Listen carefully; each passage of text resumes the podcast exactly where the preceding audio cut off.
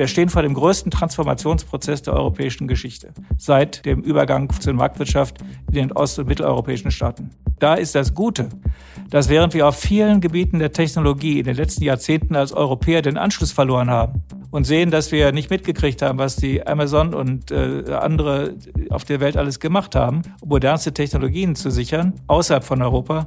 Im Bereich der grünen Technologien sind die Europäer nach wie vor führend. Hallo und herzlich willkommen zu einer neuen Ausgabe von Handelsblatt Disrupt, dem Podcast über neue Ideen, Disruption und die Zukunft der digitalen Welt. Mein Name ist Sebastian Mattes und ich begrüße Sie wie immer ganz herzlich aus unserem Podcast-Studio hier in Düsseldorf.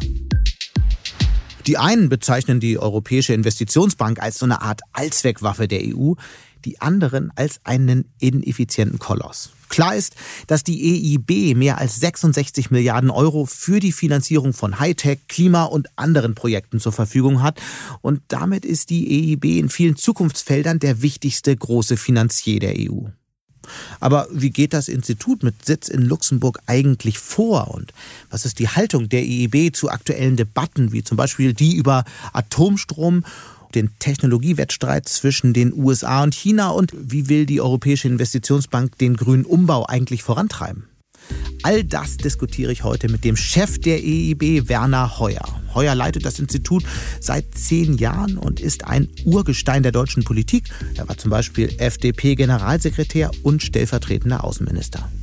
Mit Heuer spreche ich aber nicht nur über neue Technologien gegen den Klimawandel und den digitalen Rückstand Deutschlands, sondern auch über die Vorwürfe zu sexuellen Belästigungen, Diskriminierung und Mobbing in seinem Institut und die mitunter dort beklagte Benachteiligung von Frauen.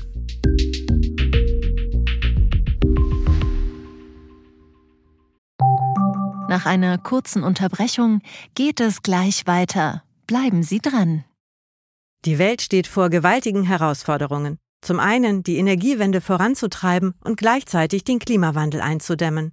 Und auch der Energieträger Wasserstoff gewinnt weltweit immer mehr an Bedeutung. Doch wie geht es weiter? Erfahren Sie mehr auf dem Handelsblatt Wasserstoffgipfel 2024 am 12. und 13. Juni in Essen. Infos unter handelsblatt-wasserstoffgipfel.de. Mit dem Vorteilscode Wasserstoff 2024 erhalten Sie einen Rabatt von 15% auf die Tickets.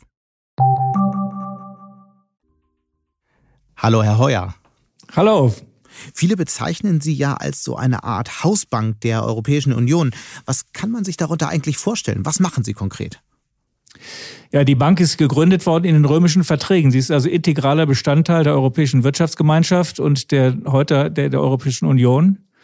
Und sie hat die Ziele zu verfolgen mit den Mitteln einer Finanzinstitution, die die Europäische Union, also Rat, Parlament und Kommission uns vorgeben. Und wenn bei uns in Europa gegenwärtig das Klima- und Innovationsthema einen solchen starken Stellenwert hat, dann müssen wir dem auch nachkommen.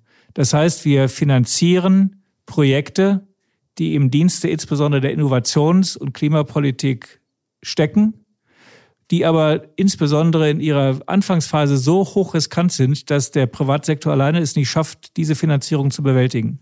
Nennen Sie dafür mal ein Beispiel und erklären Sie anhand dieses Beispiels, wie der Mechanismus genau funktioniert. Ja, ich nehme jetzt mal ein Beispiel, was mit Klimapolitik nicht direkt was zu tun hat, sondern mit Gesundheitspolitik, wo wir wahrscheinlich äh, auch äh, die Institution oder die Bank weltweit sind mit der stärksten Life Science Abteilung. Äh, wir sind auf das Thema äh, Impfstoffe nicht erst gekommen, als die, als die, als die äh, Pandemie ausgebrochen ist. Wir haben mit, mit BioNTech seit Jahren zusammengearbeitet, als BioNTech ähm, der Innovator war auf dem Gebiet der Entwicklung der mRNA-Technologie im Dienste der Krebsbekämpfung. Und als wir noch gar nicht richtig mitbekommen haben, was Corona ist oder was an Covid auf uns zukommt, da haben schon die Forscher von BioNTech uns gesagt, was wir hier entwickelt haben auf dem Gebiet der Krebsmittel, das könnte man durchaus anwenden, wahrscheinlich auf etwas, was ihr mal brauchen werdet, wenn diese Epidemie sich in eine Pandemie verwandelt und wir Impfstoffe gegen Covid-19 brauchen. Deswegen waren wir ganz am Anfang schon dabei und da hat doch, der wäre keine private Bank und auch nicht die Volksbank, äh, Volksbank in Mainz auf die Idee gekommen. Die erst recht nicht die erst recht nicht, ein solches hochriskantes Projekt mit Hunderten mhm. von Millionen zu unterstützen. Das sind Aufgaben, wo eine öffentliche Bank einen Auftrag hat, sie darf niemanden da verdrängen, sondern im Gegenteil, wenn sie aufgrund einer ganz konsequenten und hochkomplexen Due Diligence dazu kommt zu sagen, hier könnte ein interessantes Feld sein, wo wir einen Durchbruch erzielen können, in diesem Fall in der Medizin, dann müssen wir das äh, auf uns nehmen, dann müssen wir dieses Risiko auf uns nehmen und dafür die notwendige Unterstützung zum Beispiel von der Europäischen Union oder den Mitgliedstaaten bekommen. Und äh, da haben wir eine Rolle zu, zu, spielen. Das haben wir hier gemacht, äh, aber nicht nur bei BioNTech, übrigens auch bei anderen in dem Zusammenhang. Wir sind in Life Science äh, Bereichen ziemlich führend unter den Banken.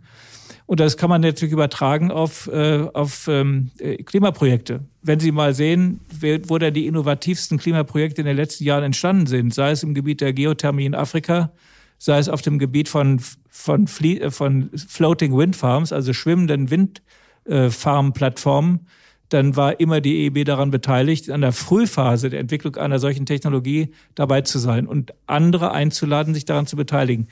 Crowding in, das Hereinziehen des privaten Sektors zur Finanzierung von Investitionen, die im öffentlichen Interesse sind, ist unsere Aufgabe. Was sind so aktuell die spannendsten Sachen, in die Sie gerade investieren? Was sind so die Sachen, die kommen werden, die Biontechs von in fünf, sechs, sieben Jahren? Ja, also ich finde, im digitalen Bereich gibt es da sehr viel äh, zu, zu machen, aber insbesondere auch im Bereich der, äh, der Energietechnik und der Energiespeicherungstechnik. Äh, wir waren nicht nur die Avantgarde, wenn es darum ging, schwimmende äh, Offshore-Windparks äh, zu finanzieren, sondern auch, wenn es zum Beispiel darum ging, mit Northvolt diese riesige Batteriefabrik in Schweden auf den Weg zu bringen. Oder ganz interessant, auch ein anderes schwedisches Projekt, nämlich Nila, das sind schwere Batterien für Stromspeicher. Äh, wir müssen doch endlich mal dazu kommen, dass wir in Zeiten, wo wir übermäßig viel regenerativen Strom produzieren, den auch zu speichern, um ihn nutzen zu können, wenn die, die, die, die, äh, die, die Winde nicht mehr wehen und die Sonne nicht mehr scheint äh, und dann nicht zurückgreifen müssen auf fossile Energieträger. Das ist ein ganz spannendes Programm, LIDA, und auf dem Gebiet gibt es viele. Es gibt aber auch andere Sachen, die in der Hightech bedeutsam sind. Wir reden viel von Artificial Intelligence und autonomem Fahren zum Beispiel. Das autonome Fahren setzt voraus, dass wir praktisch das menschliche Auge noch einmal verbessern im Hinblick auf zum Beispiel dieses Erkennen von, von Gefahren im Straßenverkehr. Auf Bewegungen, die wir vielleicht selber mit dem eigenen Auge gar nicht voll im Blick haben werden, die aber ein autonom fahrendes Auto unbedingt erkennen muss. Das muss erkennen, dass sich ein plötzlich auf dem Straßenbild, was wir sozusagen starr vor uns haben, irgendetwas bewegt, was eine Gefahr darstellen könnte. Das sind Technologien, die in einem französischen Startup für Maschinen, maschinelles Sehen entwickelt worden sind und Problemlösungen, die ein riesiges Risiko beinhalten, aber trotzdem mhm. die Menschheit voranbringen können. Es ist wahnsinnig spannend, auf diesen Gebieten mitarbeiten zu dürfen. Sie investieren ja auch in Startups, darüber haben wir gerade gesprochen, in den grünen Umbau der Wirtschaft. Jetzt fließen über 10 Milliarden von den knapp 66 Milliarden, die Sie zuletzt pro Jahr ausgegeben haben, auch in Länder außerhalb Europas. Agieren Sie damit auch als so eine Art Entwicklungsbank? Wird das nicht langsam ein bisschen zu komplex, all das zu handeln? Nein, es ist ja nicht so, dass wir jetzt in massivem Umfange gewachsen wären, das ist oder jetzt wachsen wollten oder sowas. Man muss nur umschalten darauf, was jetzt fällig ist und was jetzt gebraucht wird. Ich meine, die Bank ist mal begründet worden in den 50er Jahren in, den Verträgen von Rom, äh, als es darum ging, Europa überhaupt wieder aufzubauen. Und da waren äh, Infrastrukturfinanzierungen der, der altmodischsten Art fällig, weil einfach Brücken gebaut werden mussten um, um Eisenbahnstrecken. Wenn wir heute Eisenbahnstrecken bauen, dann haben wir einen, einen maximalen technologischen Anspruch dabei und auch das Ziel, äh, ein, ein, ein, ein Klimaziel zu erreichen damit. Insofern, das verschiebt sich. Und wenn es um Entwicklung, Entwicklungspolitik geht, ich habe meine berufliche Tätigkeit mal in meiner Entwicklungszusammenarbeit begonnen. Da hatte ich den Eindruck, das ist zum großen Teil immer noch von der Mentalität der politischen Seite her Charity. Das ist, ist etwas Gutes tun für die Welt. Nein, heute reden wir von Strategien. Wir müssen zum Beispiel Afrika als strategischen Partner sehen, mit dem gemeinsam wir unsere Zukunftsfähigkeit sichern wollen. Und deswegen muss eine Bank, die sich EU-Bank nennt, eben auch diese Dimension sehen und die Europäische Union bei ihrem Bemühen um Zusammenarbeit äh, mit den Nachbarkontinenten äh, unterstützen. Und Aber das klingt mir jetzt ein bisschen zu sehr nach einer PR-Floskel. Was heißt das konkret, Afrika als strategischen Partner begreifen? Ja, wenn ich, wenn ich Ihnen eben beschrieben habe, dass wir werden unsere Klimaziele nicht ohne die aktive Mitwirkung des afrikanischen Kontinents erreichen können. Also müssen wir Partnerschaften entwickeln mit ihnen. Und ich, wie gesagt, komme gerade aus Kenia zurück. Da bin ich hoch motiviert, wenn ich sehe, was da für ein intellektuelles und unternehmerisches Potenzial da ist. Da sind nicht Hilfeempfänger, die wir da vor uns haben, sondern echte Partner, mit denen wir große technologische Projekte auch bewältigen können. Und deswegen müssen, muss bei uns manchmal auch die, der Mindset einen kleinen Kick bekommen, um uns äh, von dieser äh, Wohltätermentalität in der Entwicklungszusammenarbeit zu lösen. Da hat der Gerd Müller übrigens in den letzten Jahren schon einen großen Fortschritt gemacht, um uns da richtig zu positionieren. Und ich wünschte mir, wir würden das ein bisschen mehr ausweiten und Entwicklungszusammenarbeit nicht nur unter dem Gesichtspunkt, wir tun da etwas Gutes für andere, sondern wir tun, weiß Gott, etwas sehr Gutes für uns selbst zu sehen. Und was genau haben Sie in Afrika gemacht? Wir haben ein Regionalbüro für Ostafrika in Nairobi eröffnet, in Kenia. Das ist äh, für uns ein wichtiges Projekt, weil wir hier außerhalb der Europäischen Union ausgesprochen aktiv sind und ich glaube, in den nächsten Jahren noch sehr viel mehr gefordert werden. Ich äh, komme da insbesondere, aber nicht nur von der Klimaseite. Ähm, ich sehe auch Afrika zunehmend als einen Partner in der Entwicklungszusammenarbeit und nicht einfach als ein Empfängergebiet. Aber an der Klimafront ist äh, Afrika von uns von allergrößtem Interesse, weil wir werden die Klimaziele der Weltgemeinschaft nicht erreichen können, indem wir in Deutschland oder in Frankfurt oder in Düsseldorf aufs Fahrrad umsteigen. Das sind alles gute und richtige Dinge. Aber das Klimathema ist ein globales Thema. Wir tragen zu acht Prozent zu den weltweiten äh, Gas äh, äh, Greenhouse Emissions bei. Und wenn wir das bewältigen wollen, dann müssen wir das Thema auch global angehen. Wenn wir es global angehen wollen, dann müssen die Europäer da gemeinsam eine ganz große Initiative starten. Diese Initiative muss basiert sein auf Innovation und auf äh, Hilfe für diejenigen, in denen die Ressourcen vorhanden sind, um tatsächlich die Klimaziele erreichen zu können. Ohne mhm. zum Beispiel Wasserstoff aus Afrika werden wir es nie schaffen. Und deswegen müssen wir endlich mal einen sehr viel globaleren Ansatz wählen, als ständig nur einen europäischen oder sogar nur nationalen. Und wir haben uns jetzt daran gewöhnt in den letzten zwölf Monaten, dass wir im Rahmen eines Wahlkampfs eigentlich nur noch national argumentiert haben und nicht mehr global beziehungsweise europäisch global.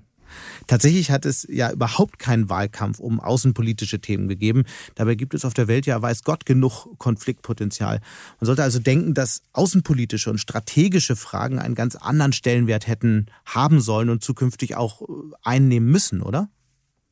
Ich glaube, über viele Jahrzehnte war Entwicklungszusammenarbeit auch immer so ein Nebenthema, äh, das nicht im Zentrum der strategischen Debatte stand. Aber heute ist es höchste Zeit, dass wir Entwicklungszusammenarbeit oder Zusammenarbeit mit Ländern, die noch im Entwicklungsstadium sich befinden, unter strategischen Gesichtspunkten sehen. Wir Weil China hat es ja viel früher begriffen, ne?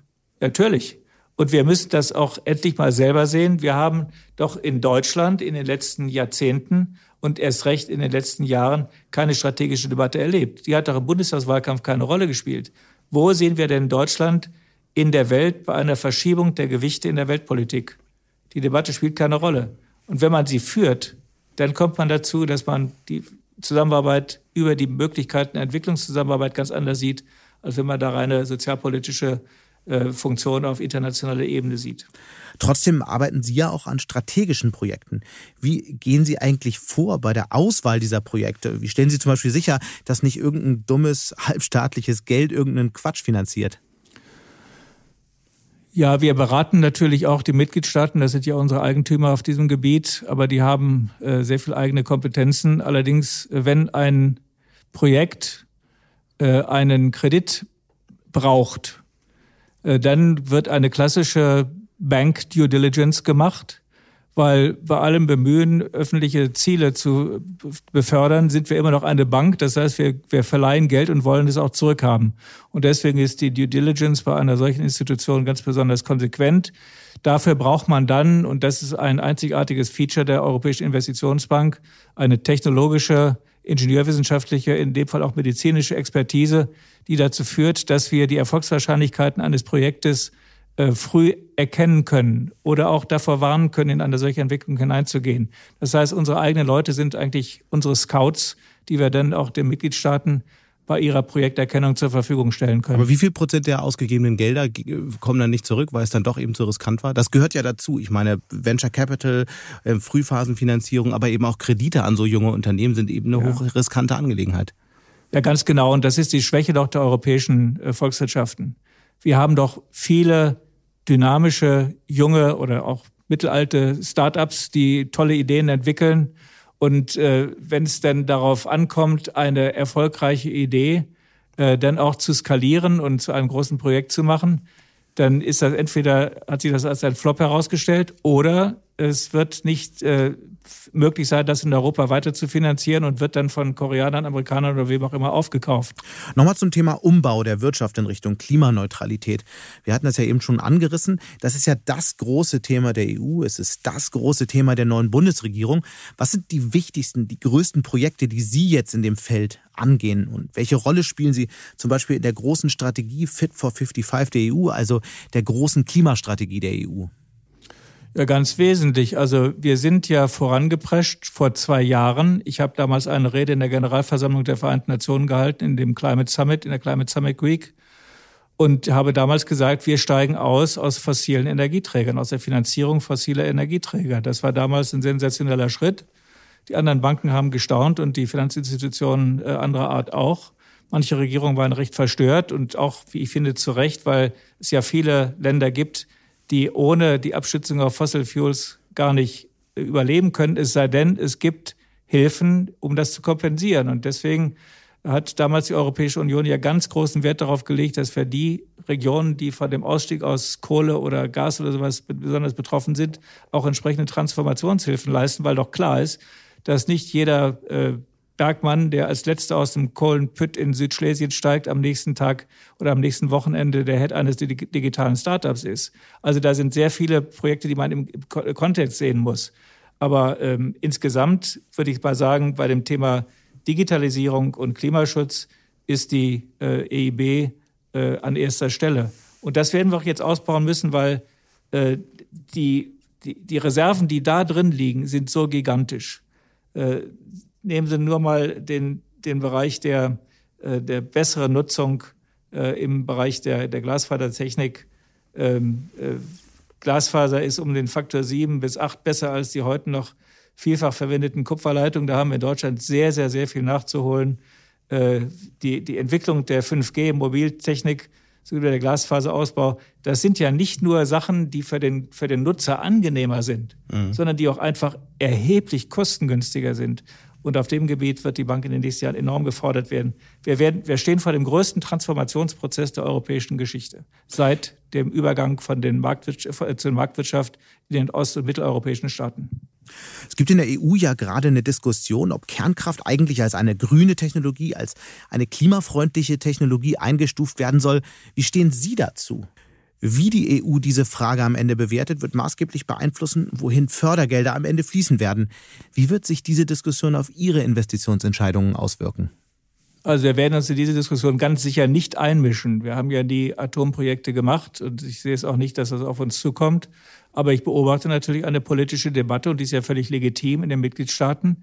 Da sehe ich aber, dass die kontroversen Positionen bei uns in unseren Gremien, natürlich im Board of Governors, das sind die 27 Finanzminister, oder im Board of Directors, sind die Vertreter der Mitgliedstaaten im Verwaltungsrat, sich genau widerspiegeln. Und die polarisieren sich und blockieren sich gegenseitig. Und deswegen wird, sehe ich nicht voraus, dass die EB eine Position ergreift in dieser Frage. Ich sehe nicht, dass wir in absehbarer Zeit uns mit Nuklearprojekten befassen werden. Es gibt ja viele, die sagen, die Europäische Investitionsbank ist so eine Art mächtige Allzweckwaffe der EU. Und wahrscheinlich ist das in vielen Fällen auch richtig. Es gibt aber auch Kritiker, die sagen, dass die Bank ein ineffizienter Koloss ist, der immer mehr Aufgaben an sich zieht. Und da müssen wir doch jetzt mal die Frage klären, wie effizient arbeiten Sie eigentlich wirklich? Also können Sie zum Beispiel beziffern, wie viel Cent von einem Euro, den Sie ausgeben, eigentlich in konkrete Projekte fließt? Also was die, die Kostenseite angeht, sind wir eine ausgesprochen bescheidene Institution. Man muss auch mal die, die Dimensionen klarstellen. Wir haben eine Bilanzsumme von knapp 600 Milliarden Euro. Und das bewältigen wir mit roundabout 4000 Mitarbeitern. Kann man noch ein paar hundert beim Europäischen Investitionsfonds dazu rechnen. Die sind von außerordentlicher Bedeutung. Aber das ist es auch. Die Weltbank hat nicht mal die Hälfte unserer Bilanzsumme und beschäftigt 18.000 Leute. Also ich glaube, Mangel Effizienz uns nachzusagen, ähm, es wäre schlicht und ergreifend Quatsch. Allerdings, ich gebe ja zu, ich bin ja selbstkritisch genug und auch kritisch gegenüber dem eigenen Haus, um nicht überall wieder Effizienz äh, äh zu entdecken, wo man noch ein bisschen mehr rausholen kann. Mhm. Das ist die permanente Aufgabe des Managements. Aber insgesamt ist die EEB eine unglaublich effiziente Institution.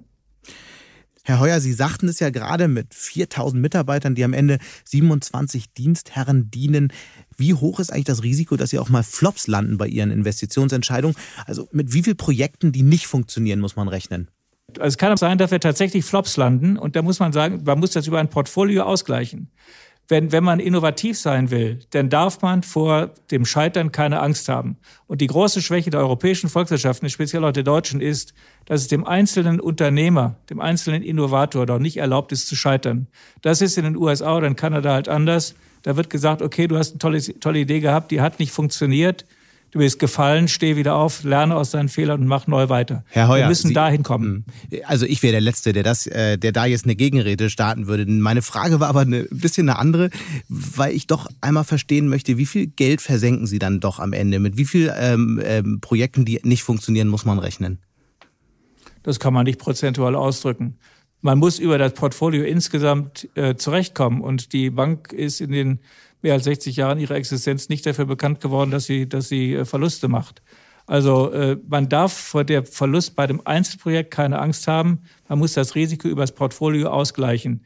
Risk Management besteht nicht darin, Risiken von vornherein auszuschließen, sonst gibt es überhaupt keinen gesellschaftlichen oder technologischen Fortschritt, sondern diese Risiken zu managen und zu steuern. Hm. Sie uns nochmal über einen Punkt sprechen, den Sie anfangs genannt hatten, und zwar die Chance, die es birgt, wenn die EU Projekte außerhalb der EU, also im Rest der Welt fördert. Wie groß ist das Potenzial wirklich? Die Diskussion gibt es ja schon lange. Kann man das aber irgendwie beziffern?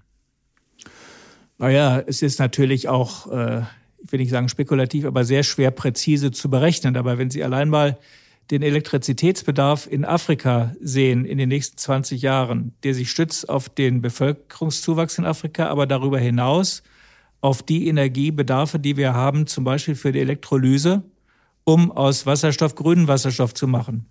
Dann reden wir von einer Notwendigkeit, die Elektrizitätsproduktion in Afrika um den Faktor 4 zu steigern innerhalb von maximal 20 Jahren.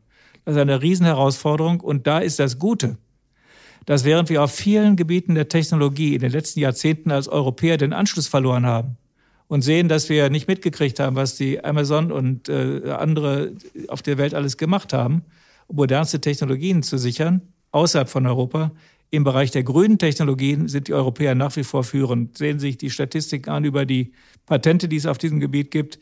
Da sind die Europäer um ein Vielfaches stärker als die Chinesen und um fast die Hälfte stärker als die Amerikaner. Und welche, welche Technologie hat besonderes Potenzial aus Europa oder gilt das für das gesamte Feld? Es gilt grundsätzlich für das gesamte Feld, aber ich finde, Hydro Wasserstoff ist ein ganz besonders gutes Beispiel, dass in der technologischen Entwicklung unheimlich viel Musik steckt.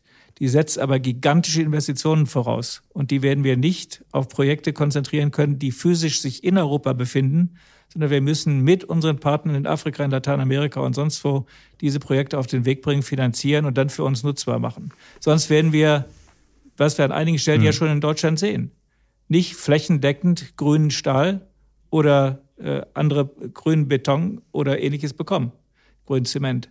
Das sind Dinge, die jetzt auf den Weg gebracht werden müssen. Das erfordert riesige Investitionen, die nicht in Deutschland oder in Europa stattfinden werden, sondern in anderen Teilen der Welt.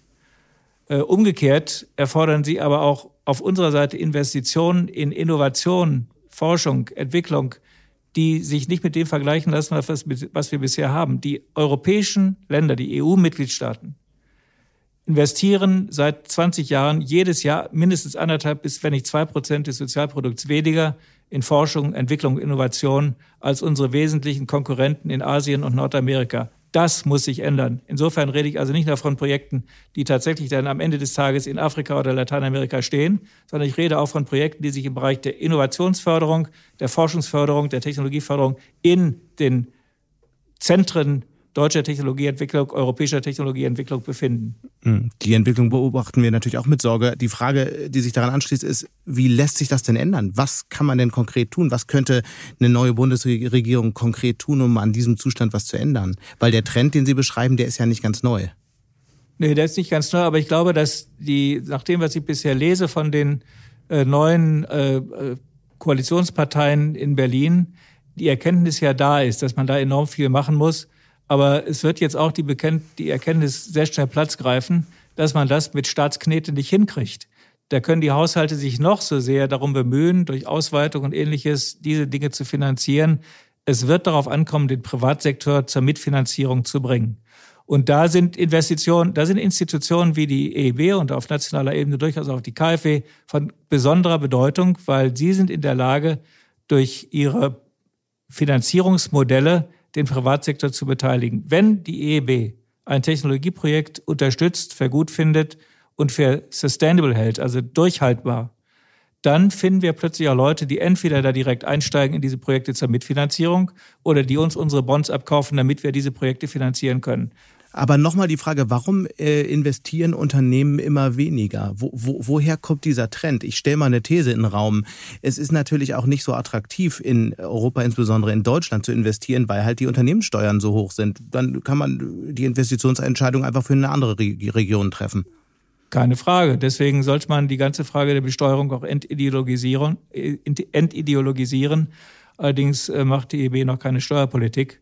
Ich beobachte sehr wohl allerdings, dass ja auch wir in Deutschland, in Europa noch längst keinen wirklichen vollendeten Binnenmarkt haben und die Verhältnisse sich von, von, von Region zu Region unterscheiden.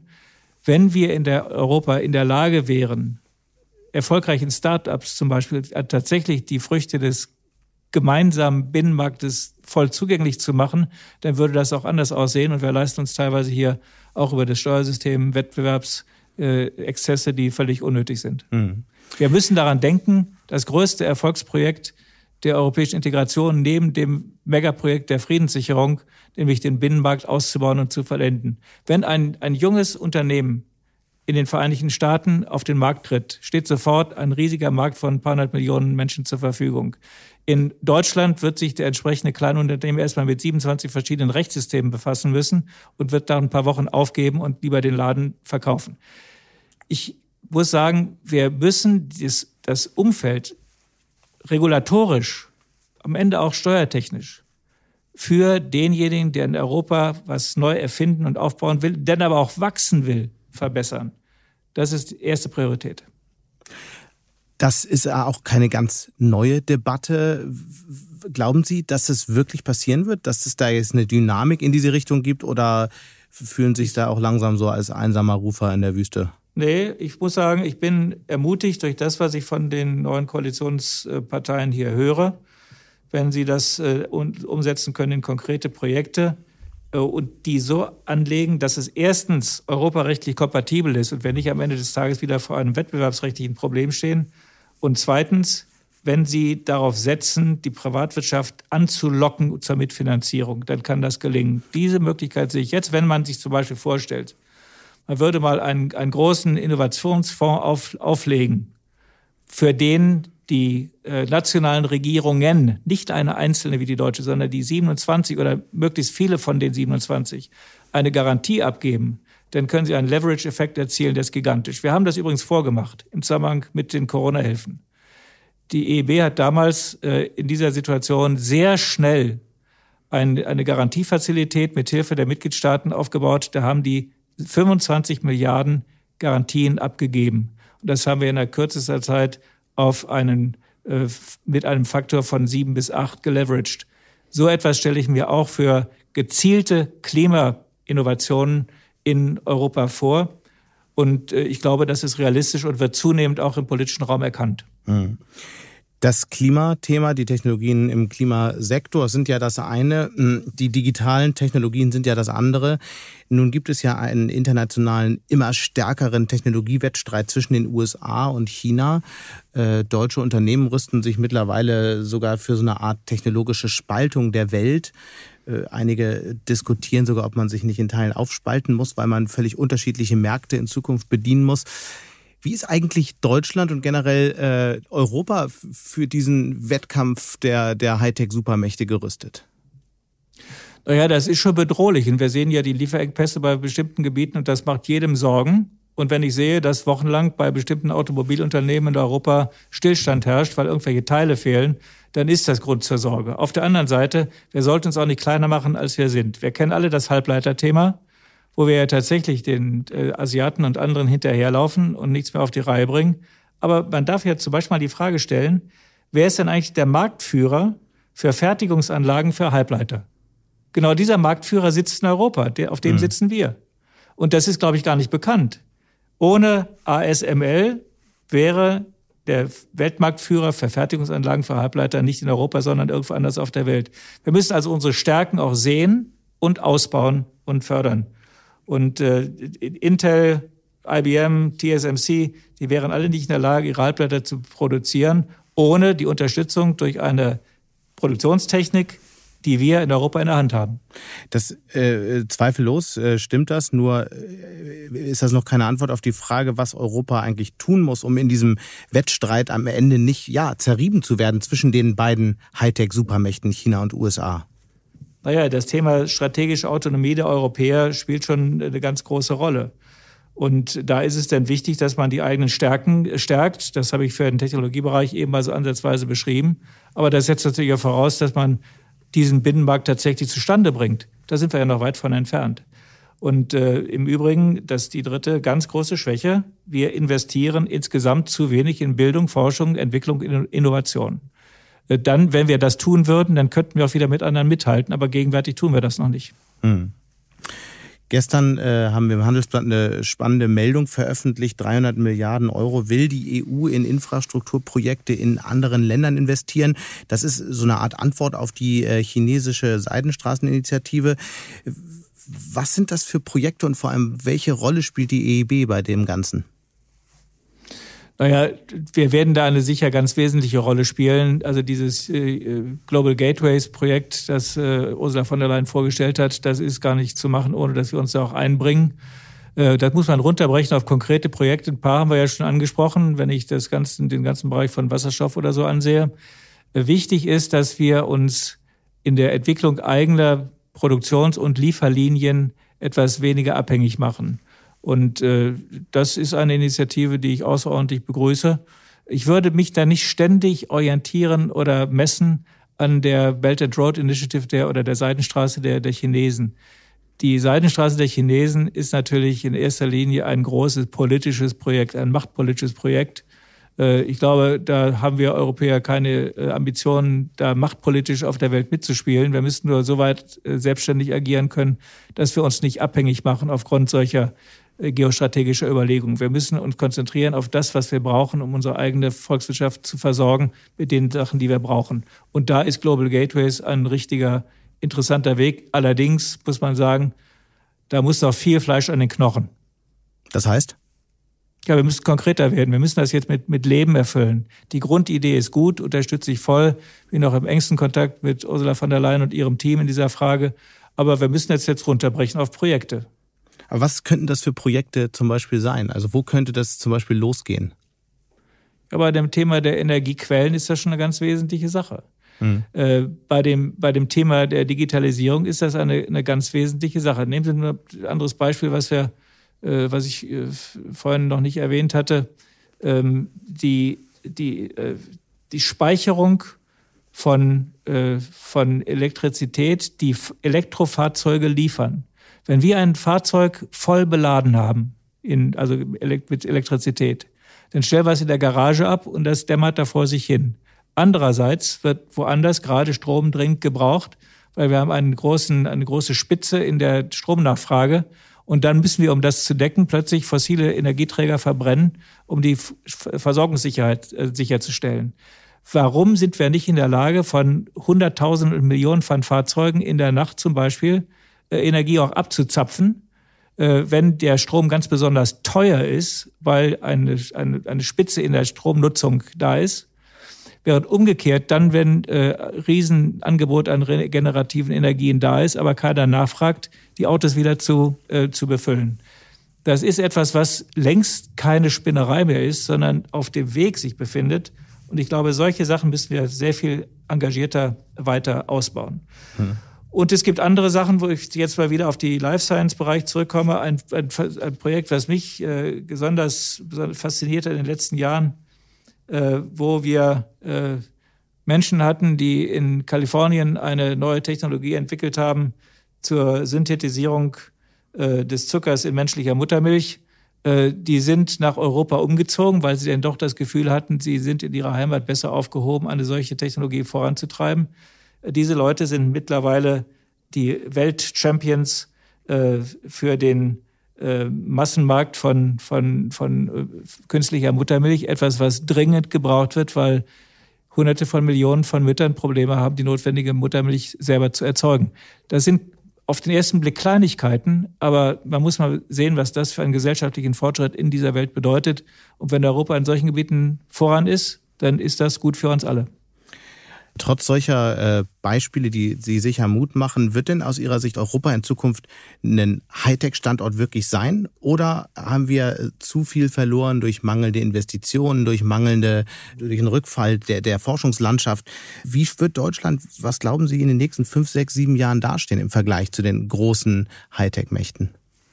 Also ich beantworte beide Teilfragen mit Ja. Wir haben zu viel Zeit verschenkt, verpennt, uns und unserer Selbstgefälligkeit aufgehalten und geglaubt, wir wären die Größten und die Schönsten und andere sind uns technologisch davongezogen. Das glaube ich schon. Auf der anderen Seite, diese Endzeit-Szenarien, diese Doomsday-Szenarios gehen mir auch auf den Wecker. Ich glaube, wir haben eine starke Kompetenz in Europa. Wir können uns einen Can-Do-Approach leisten und sagen, wir können es schaffen, auch die Umkehr zu schaffen, wenn wir endlich äh, unsere Köpfe öffnen für Ideen, für technologisch, technologischen Fortschritt. Und da sehe ich gerade jetzt auch in Deutschland eine riesige Chance mit dieser neuen Bundesregierung. Es entwickelt sich gesellschaftspolitisch bei uns viel neu. Und das muss auch gelten für den Zugang zu Forschung, Entwicklung, Technologie und Bildung im Allgemeinen. Aber was macht Sie da so sicher, gerade bei der neuen Bundesregierung? Also klar, irgendwie, es gibt viele Lippenbekenntnisse, aber so richtig die Kompetenz in dem Feld sieht man ja nicht. Ein Digitalministerium gibt es nicht. Die großen Digitalthemen werden da jetzt irgendwie unter ähm, einsortiert. Aber äh, was macht Sie so sicher, dass da jetzt der, die Wende kommt? Also ich glaube nicht, dass, dass man das institutionell festmachen kann, ob da ein Digitalministerium ist oder nicht. Das kann auch eine ganz schön verschlafene Behörde, wenn man da nicht aufpasst, werden. Es kann allerdings auch sein, dass in den Ministerien, die jetzt das Digitalisierungsthema ernst, ernster nehmen, etwas Gewaltiges bewegt wird. Also lass mal den Leuten noch mal eine Chance geben. Äh, jedem Neuanfang äh, wohnt ja auch ein gewisser Zauber inne. Und deswegen bin ich äh, der Meinung, wir sollten dieser neuen Koalition jetzt mal eine Chance geben. Das heißt, Sie sehen im Grunde viel verschlafene Chancen, aber jetzt eventuell die Wende. Ja, ich hoffe da sehr. Wenn wir es jetzt nicht schaffen, aber wann dann? Ist vor allem eine Hoffnung. Okay, das wollte ich nochmal klarstellen. Ja, ja, klar. Also ich werde aber dazu beitragen, äh, dass da keiner übersieht, dass man dieser Hoffnung Nahrung verschaffen kann. Und da bin ich ganz optimistisch. Nach einer kurzen Unterbrechung geht es gleich weiter. Bleiben Sie dran. Die Welt steht vor gewaltigen Herausforderungen. Zum einen die Energiewende voranzutreiben und gleichzeitig den Klimawandel einzudämmen. Und auch der Energieträger Wasserstoff gewinnt weltweit immer mehr an Bedeutung. Doch wie geht es weiter?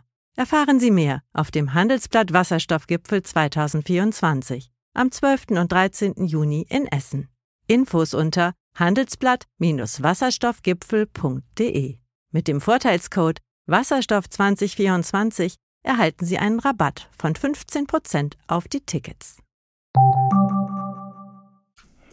bei all dem Optimismus, wir müssen ähm, kurz, äh, bevor wir noch mal ein Stück weiter in die Zukunft schauen, äh, noch über ein unangenehmes Thema sprechen. In der Vergangenheit hat es ja bei Ihnen in der äh, Bank immer mal wieder auch Vorwürfe äh, wegen Mobbing, Diskriminierung, Belästigung gegeben. Es hat in wenigen Jahren zwei Selbstmorde gegeben. Äh, was war da los und was haben Sie getan, um das aufzuklären und äh, die Situation zu verbessern? Also diese ganzen Geschichten mit, mit Mobbing und Klima im, im Hause, was, das weiß ich einfach als Stuss zurück. Und da gehe ich nicht drauf ein. Und das Thema von, von Selbstmorden, ich muss da wirklich sagen, ich finde es absolut geschmacklos, dass auch aus, von innen heraus solche Sachen hochgetragen werden, instrumentalisiert werden zum Leid derer, die davon betroffen sind. Man kann sowas, so ein Thema auch nicht sozusagen statistisch abarbeiten und sagen, ist das jetzt eigentlich übermäßig viel oder übermäßig wenige? Weil in einer solchen Situation ist jeder einzelne Fall, der zu einer solchen tragischen Entscheidung führt, einer zu viel. Und deswegen muss ich sagen, äh, für die, das, die Funktionsweise und das Klima in dieser fantastischen Institution spielt das überhaupt keine Rolle. Und ich bedauere sehr, dass manche auf diesen Leim ständig gehen. Hm. Nichtsdestotrotz gibt es ja eine große Diskussion über Klima am Arbeitsplatz und so. Das ist ja nicht nur bei Ihnen, in der gesamten Finanzbranche, im Grunde in allen großen Unternehmen. Welche Rolle spielt das bei Ihnen und was für eine Diskussion läuft da bei Ihnen intern? Also ich finde, die EEB ist ein super Arbeitgeber. Und äh, das Interessante ist ja, dass äh, wir da äh, spannende Vorwürfe uns anhören müssen. Komischerweise geht aber keiner von hier weg. Aber ich glaube, man muss grundsätzlich festhalten, dass es mit der Gleichbehandlung von Frauen in der Finanzbranche an sich noch, gelinde gesagt, Spielraum nach oben gibt.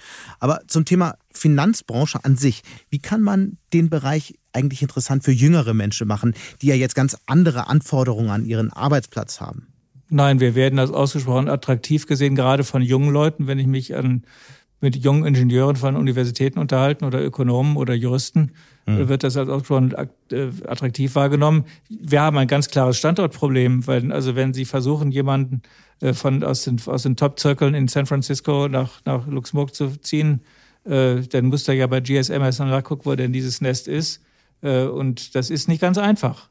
Aber wer einmal sich klar gemacht hat, was hier ein fantastisches Arbeitsumfeld gegeben ist und auch auf welchem hohen auch technologischen Niveau wir selber hier tätig sind, der läuft ja hinterher nicht wieder weg. Hm. Also wir haben ein Rekrutierungsproblem, weil ehrlich gesagt, die Bank ist ja bis vor wenigen Jahren auch in der Öffentlichkeit ziemlich unbekannt gewesen und keiner hat gewusst, dass das die größte multilaterale Bank, Förderbank der Welt ist und insbesondere für Technologie besonders bedeutsam ist. Das müssen wir ja langsam erstmal ins Bewusstsein der Leute heben.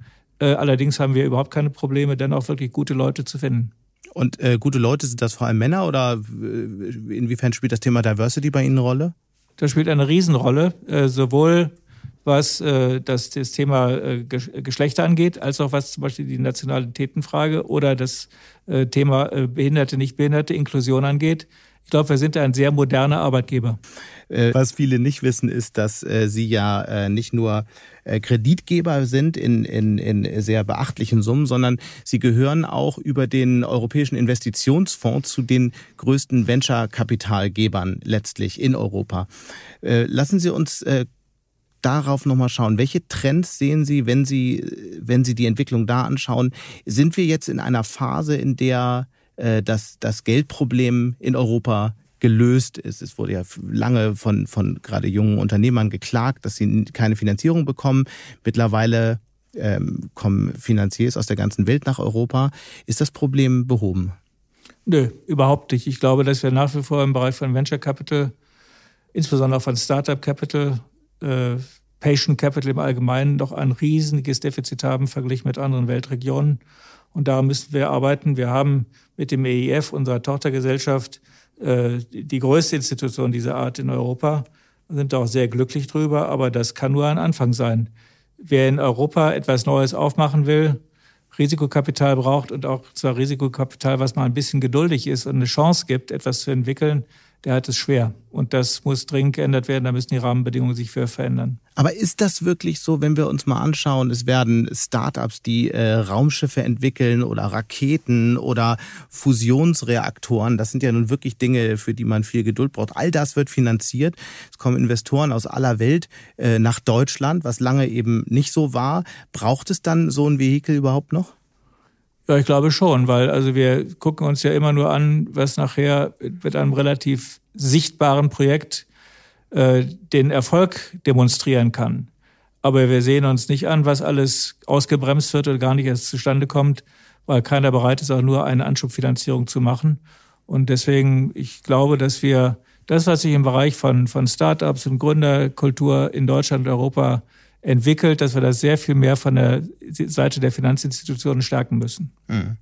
Es gibt dann ja bei einigen Risikoinvestoren die Kritik, äh, dass es, dass auch Wohlstand verloren geht in Europa, wenn nur ausländische Risikoinvestoren in die jungen Wachstumsunternehmen investieren. Wie stehen Sie dazu?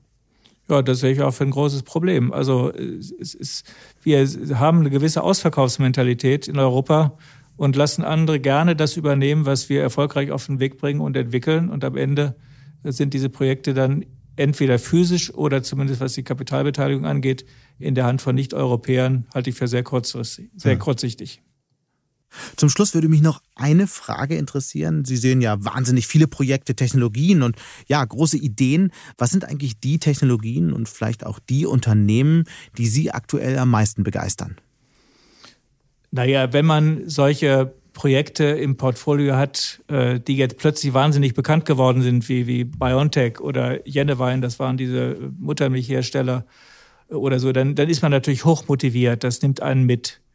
Äh, wenn ein äh, ein, ein Anfänger kommt und für seine kleine Investition Unterstützung braucht und äh, dann lässt man sich auch faszinieren von dem, was da auf dem, auf dem Tisch liegt. Aber man muss es ja erstmal durch eine, eine gute Due Diligence gehen lassen und man muss es in vielen Fällen erst überhaupt bankable machen. Weil am Ende des Tages sind wir eine Bank äh, und äh, eine Finanzinstitution, die auch ihr Geld zurückhaben will. Und da lässt man sich gerne auch faszinieren und äh, von der Begeisterung davontragen und hinterher stellt man dann fest, es war ein Flop. Also man muss schon den Verstand beisammenhalten. Aber insgesamt muss ich sagen, die Vielfalt der innovatorischen Tätigkeiten in Europa und auch in Deutschland, die ist dermaßen faszinierend, dass wir da viel genauer hingucken sollten und äh, viel mehr darüber berichten sollten, was an den Forschungseinrichtungen, an den Universitäten, an den, an den Ausgründungen tatsächlich passiert. Wir sind nach wie vor was die, die Kreativität unserer Menschen angeht, ein verdammt attraktives Land. Wir sollten denen nur die Chance geben, dann auch nicht nur etwas auf den Markt zu bringen, sondern auch mit ihren Projekten und Produkten und Ideen zu wachsen. Hm. Und am Wachstumskapital, da fehlt es eben häufig. Natürlich würde man jetzt gerne noch fragen, wo Sie Deutschland da eigentlich sehen bei dieser Frage. Dafür fehlt uns jetzt leider die Zeit. Wir müssen nur noch eine letzte Frage klären. Sie sind jetzt in der zweiten Amtszeit. Was ist eigentlich Ihr Plan für danach? Da habe ich noch keinen, aber ich bin nicht amtsmüde. Das heißt, Sie bleiben? Das weiß ich nicht. Das habe ich ja nicht zu entscheiden. Äh, und ich will dem, dem Herrgott auch nicht vorgreifen. Der, der setzt einen ja in die Lage, so ein Amt auszufüllen oder nicht. Und wenn es geht, gerne. Aber ich kann mir auch vorstellen, was ich was völlig anderes mache. Ich habe ja öfter mal in meinem Leben äh, meine Aktivitäten völlig neu begonnen. Und ich schalte auch nicht, wenn man sich darüber Gedanken macht, dass man doch was anderes könnte. Aber Lust auf die Gartenarbeit habe ich noch nicht. Dann sind wir gespannt. Wir werden es auf jeden Fall weiter verfolgen. Ganz herzlichen Dank bis hierhin. Herzliche Grüße und auf bald. Vielen Dank, Herr Watz. Alles Gute. Und damit sind wir auch schon wieder am Ende von Handelsblatt Disrupt. Wie immer freue ich mich über Kommentare in der Handelsblatt Disrupt LinkedIn-Gruppe oder senden Sie mir gerne auch jederzeit eine Mail. Die Details finden Sie wie immer in den Show Notes. Danke an dieser Stelle auch für die Unterstützung von Paul Dreger und Regina Körner und Migo Fecke von professionalpodcast.com, dem Dienstleister für Strategieberatung und Podcastproduktion. Wir melden uns dann nächste Woche Freitag wieder. Bis dahin wünsche ich Ihnen eine schöne Woche und interessante digitale, aber natürlich auch analoge Zeiten. Ihr Sebastian Mattes.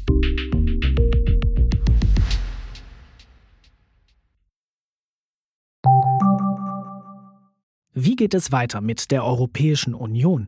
Präsidentschaftswahlen in den USA, EU-Parlamentswahlen, geopolitische Krisen und wirtschaftliche Schwierigkeiten. Wir suchen Lösungen für diese Herausforderungen. Am 19. und 20. März auf der digitalen Europakonferenz von Handelsblatt, Die Zeit, Tagesspiegel und Wirtschaftswoche.